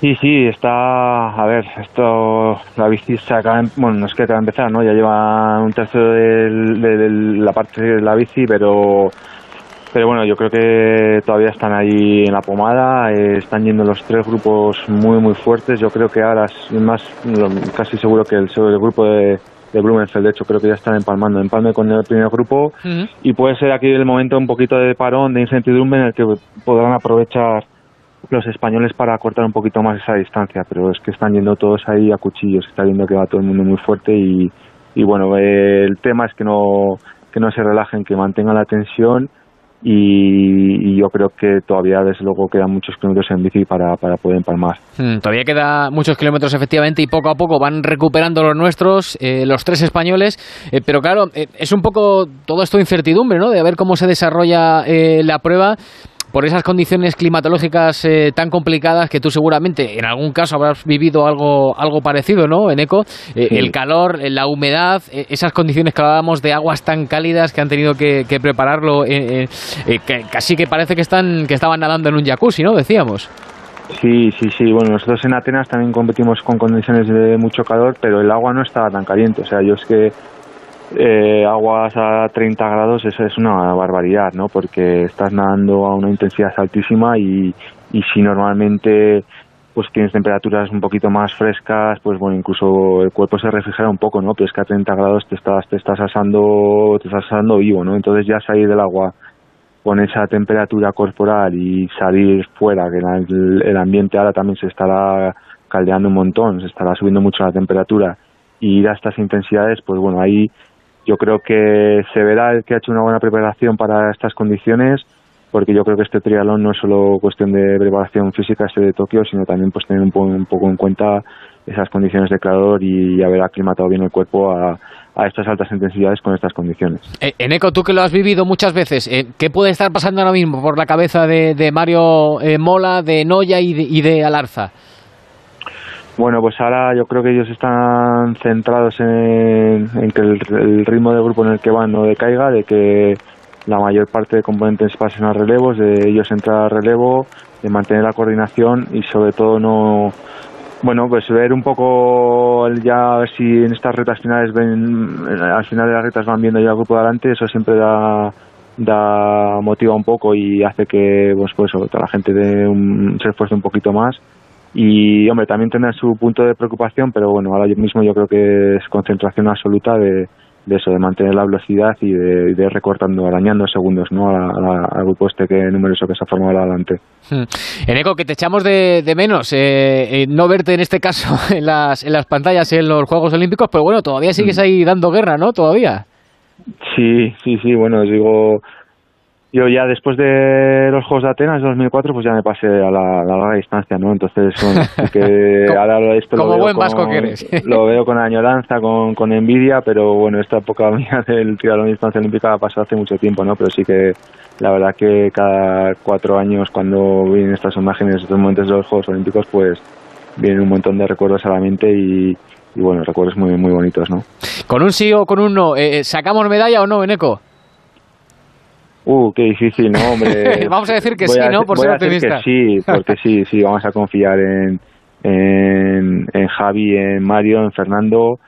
Eh, ahora, bueno, yo creo que estaba viendo un paloncillo en el grupo delantero. Era ese momento en el que tiene que aprovechar ellos para mantener la concentración, mantener la coordinación dentro del grupo, porque, bueno, tienen muchas opciones de entrar y una vez que entren, pues veremos cómo se desenvuelve la carrera a pie, pero sabemos que los tres son grandísimos corredores y, y van a estar ahí en la pomada y esperemos que las medallas. A 18 segundos me chivan, así que más cerquita estamos. Están ahí, están ahí. ¿eh? Eneco, muchísimas gracias, ¿eh? cuídate mucho, amigo. Venga, gracias a vosotros. Un abrazo. Hasta luego, hasta luego. Seguimos pendientes ¿eh? de la prueba de triatlón. Ahí sigue Félix eh, súper pendiente. Enseguida volvemos a, actualizar. Pero es que tengo que seguir avanzando y me queda muy poquito tiempo. Pero claro, una de, una de las em, mayores sorpresas del día, o la mayor sorpresa del día, ha sido la derrota de la selección estadounidense de Estados Unidos ante Francia en baloncesto, en el debut.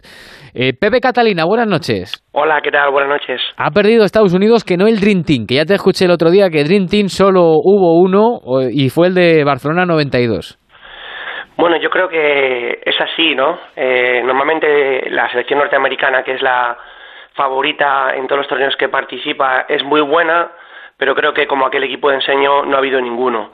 Y cuando se utiliza ese término, quizá pues yo creo que aquello queda un poco reducido a lo que realmente merece.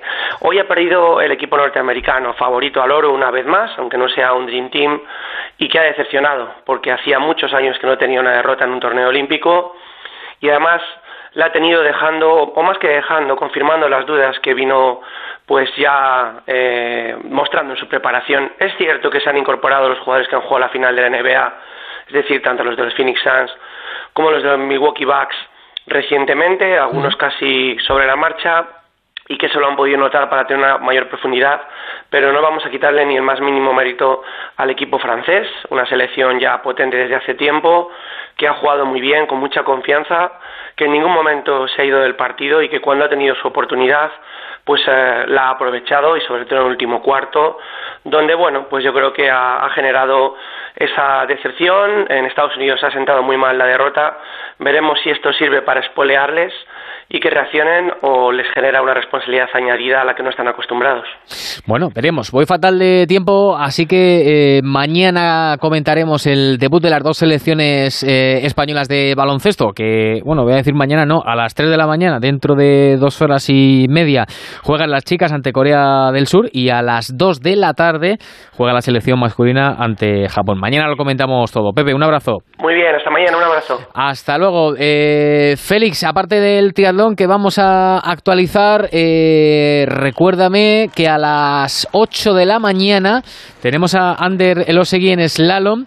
Eh, con la semifinal y luego si se mete en la final pues oye eh, ¿por qué no? podemos soñar con otra medallita que Ander Elosegui creo que fue cuarto en Río si no me equivoco ¿no?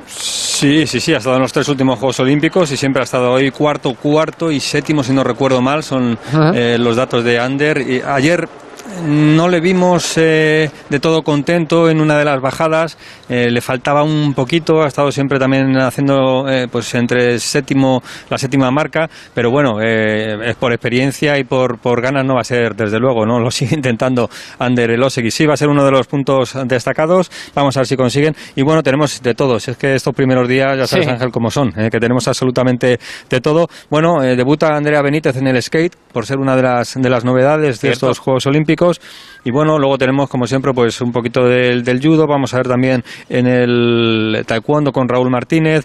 Vamos a ver también en el boxeo con Gabriel Escobar. Eh, tenemos el, mountain bike. Que, bueno, pues tenemos absolutamente de todo para ir probando, ¿no? Así que bueno, eh, no sé si tienen mucho tiempo para contar todo, pero lo principal, lo que ya comentaba, vamos a ver Mireia Belmonte, vamos a ver Hugo González en la natación y vamos a ver pues eh, también la vela, porque la vela ha comenzado y ahí siempre tenemos grandes esperanzas. Es verdad que queda todavía mucho, es una competición muy larga, pero ya hemos visto ayer como Ángel Granda o como Blanca Manchón o Cristina Puyol pues están ahí metidas en la pomada por conseguir medalla en estos juegos.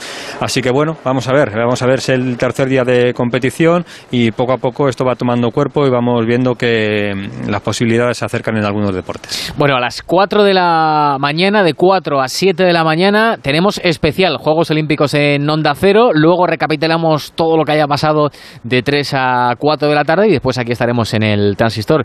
Eh, Feliz, ¿me aguantas y cierro contigo el programa en cuanto que termine todos mis deberes situando y actualizando el tealón?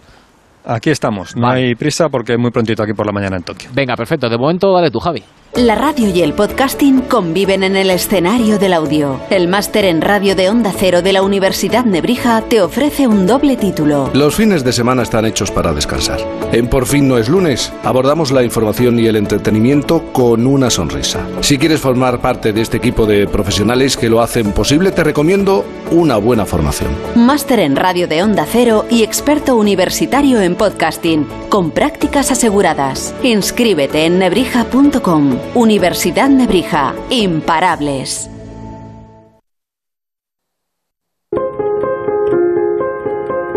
Las mejores ficciones sonoras en Onda Cero con el sello de Carlos Alsina. Tengo que consultarte una cosa, le dice secretamente. Sé que debemos sacrificarlo todo por la causa, pero a veces se le presenta a uno un caso de conciencia difícil de resolver. Para mí no hay más conciencia que la estrictamente revolucionaria. A sangre y fuego, Milagro en la gran ciudad, El mago de Oz, Celia en la revolución. Cómpreme una radio. Buen día, ovejero. Buen día, señor. ¿Salió usted a caminar temprano? No, no, no camino. He pasado la noche en la cueva. Mi esposa está dentro. ¿Ha parido un crío? Moreno y menudo. Mm, el parto es una experiencia dura. Revive donde y cuando quieras las mejores ficciones sonoras de la radio creadas por Carlos Alsina. En la web y en la app de Onda Cero.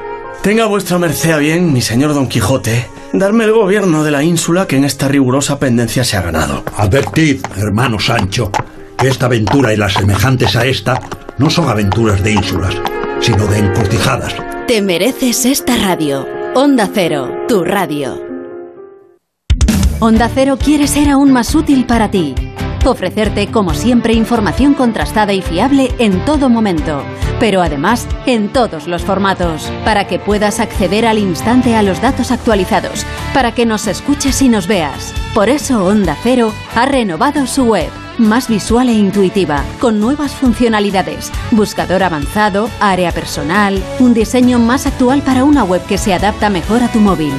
Para que accedas a nuestros programas y a la última hora desde donde quieras y cuando quieras.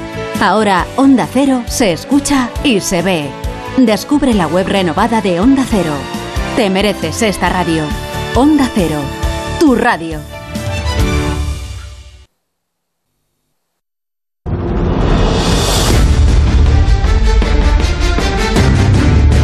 El Transistor, especial Juegos Olímpicos. 12 y 29, vamos a hacerlo rápido, pero le vamos a robar unos minutillos a la Rosa, pero va a ser lo mínimo posible e imprescindible. Tengo aquí mucha gente para contar muchas cosas. La primera, Paula Merino nos ha dado una alegría tremenda hoy, Carlos Alcaraz. Eso es, porque ha ganado su primer torneo ATP en Umag, Croacia, con solo 18 años, ante Richard Gasquet por 6-2, 6-2. Para que te hagas una idea, Carlos tiene 18 años, 2 meses y 20 días y Rafa Nadal estrenó su palmarés con solo 8 días menos. Así que es una Mm. buena señal. Fíjate, ¿eh? los paralelismos entre Carlos Alcaraz y Rafa Nadal, aunque las comparaciones que siempre se dice son odiosas. Busti, ¿nos dejamos algo por ahí? Rapidísimo, dos amistosos de- con equipos de segunda división. El Sporting de Gijón que ha ganado 2-0 al Racing de Ferrón, el Almería 1-0 al Águilas. Del fútbol internacional, una norma que quiere poner el gobierno británico. Los aficionados que no hayan sido vacunados contra el coronavirus no van a poder acudir a los partidos de la Premier a partir de octubre. No es fijo todavía, pero hoy son, según la prensa inglesa, los planes que tiene el gobierno británico. Y una terrible noticia que llegaba esta mañana desde el circuito de Motorland Aragón, donde ha fallecido el piloto nubense de 14 años, Hugo Millán. Un dramático accidente en la carrera de Talent Cup que se disputaba en el trazado de Alcañiz. Después de caer al suelo en medio de una trazada, uno de los rivales no le ha podido evitar, le ha golpeado con la rueda en la zona de la espalda y el cuello, y a pesar de que han intervenido rápido los médicos, no han podido hacer nada por salvar la vida. Así que descanse en paz este joven piloto nubense de 14 años, Hugo Millán. Descanse en paz y un abrazo para, para toda su familia. Em, Antonio Valverde, las redes sociales del transistor. Bueno, pues hoy hemos preguntado a nuestros oyentes, después de ver hoy al Real Madrid, cómo ven al equipo de cara a esta temporada. El 29,4% opinan que hay que darle tiempo, un 43% opinan que ven mal al equipo y a un 27% les da bastante igual lo que haga el Madrid de Ancelotti. Vale, con eso me quedo. Roberto Gómez, su director, buenas noches. Buenas noches, eh, Ángel. Mandar un abrazo solidario y de eh, ánimo a la familia de Hugo y deberíamos revisar esto de que chavales eh, tan jóvenes, eh, con 14, 15 años, 13 años, eh, pues practiquen un deporte de tanto riesgo. Yo creo que esto se lo tenían que hacer las autoridades deportivas y también las autoridades del sentido del sentido común, porque por desgracia está habiendo muchos accidentes y muchos también mortales como consecuencia de la práctica de este de este deporte. Eh, ha ganado la selección española olímpica de fútbol señor. y ha ganado y ha ganado y además eh, con merecimiento y además una selección que va a ir a más. He tenido la oportunidad de estar hablando con Luis de la Fuente, muy satisfecho, muchos cambios, pero es que tenemos un equipazo. Para mí sigue optando, por supuesto, eh, a ser la gran favorita para ganar los Juegos Olímpicos. La desgracia del COVID para nuestro mejor golfista, que yo creo que es indudablemente un temor eh, tremendo, el que además por desgracia ha ocurrido, y el deseo, pues indudablemente que de aquí en adelante, pues no solamente vayan cayendo medallas, sino eh, deportistas españoles como Mireia que den su verdadera dimensión, que por otra parte es enorme. Y te insisto, todavía no ha contestado Leo Messi a la oferta de Joan Laporta, en exclusiva, desvelada aquí en el transistor de Onda Cero. 250 millones por cinco años. Eh, yo creo que esto tiene que ser ya inminente porque ni los aficionados ni el Barcelona y por supuesto Messi pueden esperar más. 250 millones y vamos a ver cuál es la actitud y el comportamiento del presidente de la Liga de Fútbol Profesional, que yo creo que indudablemente tiene que estar a la altura de las circunstancias y ser flexible, Ángel, con el equipo catalán y tranquilidad con el Real Madrid. Es el primer partido y faltan muchos jugadores, faltan muchísimos entrenamientos y yo creo que el Real Madrid tiene equipo como el 80% de la Liga Española para aspirar a lo máximo y sobre todo lo que es más importante, dar la verdadera división de lo que es este gran club. Estamos empezando todavía, sigue tranquilidad. Estamos empezando, estamos empezando, la gente se pone muy nerviosa. Y yo terminando, ya, y yo terminando, Roberto, Te hasta mando un abrazo muy fuerte, Bernardo Schuster, que estoy con él. Pues Te otro- mando un abrazo muy otro fuerte. para él y para además, Elena, si está ahí que con te va, ella. Que te está, que te está escuchando, además. Vale, pues dale un abrazo de mi parte a Bernardo y que nos vemos dentro de poquito. Hasta luego. Un abrazo, hasta luego. Adiós. Eh, Feliz José Casillas, ¿cómo vamos a dejar el triatlón? Bueno, pues todos juntitos, ¿eh? Tranquilidad, ya la tranquilidad en el grupo. Eh, como avanzaba en Eco Llanos, pues al final los de delante han parado, los de detrás se han juntado y estamos en ese momento de, transición, ¿no? Eh, ha bajado mucho el ritmo de la carrera, estamos a punto de llegar a la primera hora de la prueba, todos juntitos, así que por esa parte controlado y el panorama pinta bastante mejor ya para los triatletas españoles porque sabemos que su fuerte para algunos es eh, la, la, carrera, tanto Noya como especialmente Mario Mola son hombres que van muy bien en la carrera a pie, quedan 10 kilómetros, todavía quedan dos vueltas en la bicicleta, así que de momento, controlado el triatlón, las esperanzas de medalla continúan para la delegación española. Y somos optimistas y, por supuesto, aquí en Onda Cero os vamos a contar el resultado, lo haremos en tiempo de la Rosa de los Vientos con Bruno Cardeñosa y con todo su equipo. Hasta ahora, por tanto, Félix. Hasta ahora. Adiós. Mario Jun, venga, las portadas de mañana. Marca sale con caliente, caliente. Real Madrid y United ya negocian por Barán. El diario AS titula España tiene cabeza, con el cabezazo de Oyarzábal que nos daba la primera victoria. Sport apuesta por la renovación en agosto en referencia a Messi. Y Mundo Deportivo, gol para soñar, también en clave olímpica. Juan Matrueva, ¿le pones el cierre a la noche? Dos días después de la inauguración de los Juegos, me quedo con un gesto el de Adriana Cerezo, nada más perder la final que le privó del oro. Y digo nada más perder, porque aquí importa mucho el tiempo, en este caso las centésimas de segundo. La reacción de Adriana a la derrota fue levantar el brazo de su oponente, felicitarla, proclamarla ganadora. Eso y no otra cosa debe ser el espíritu olímpico.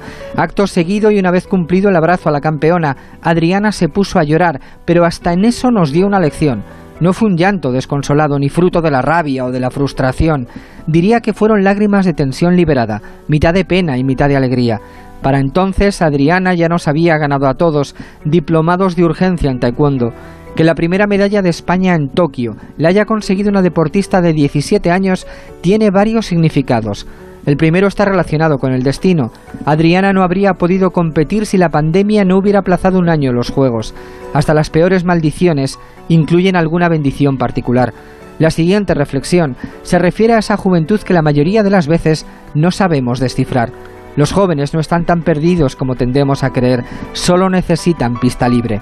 Más allá de Adriana, el orgullo es el sentimiento en expansión, orgullo por Carla Suárez y su vuelta a la pelea, orgullo por el tiro al palo de Mireia Belmonte, por la hazaña de Sorribes, por la victoria del fútbol. Es evidente que teníamos ganas de celebrar después de tanto tiempo de emociones confinadas, aunque yo creo que teníamos todavía más ganas de sentirnos unidos. Tomen nota los políticos. Buenas noches. Buenas noches y qué gustazo da ver a los nuestros peleando por una medalla una vez más, tanto Alarza como Noya, como Mario Mola, ahí están, ya con el grupo todos enganchados. En fin, las gracias a todo el equipo de producción, a Mario Yun, a Antonio Valverde, a Paula Merino y a Bustillo, a Javi de la Torre a los mandos. Y lo dicho, seguimos pendientes de la antena de Onda Cero de todo lo que pase en los Juegos Olímpicos. Gracias a todos por estar ahí. Hasta mañana. Adiós.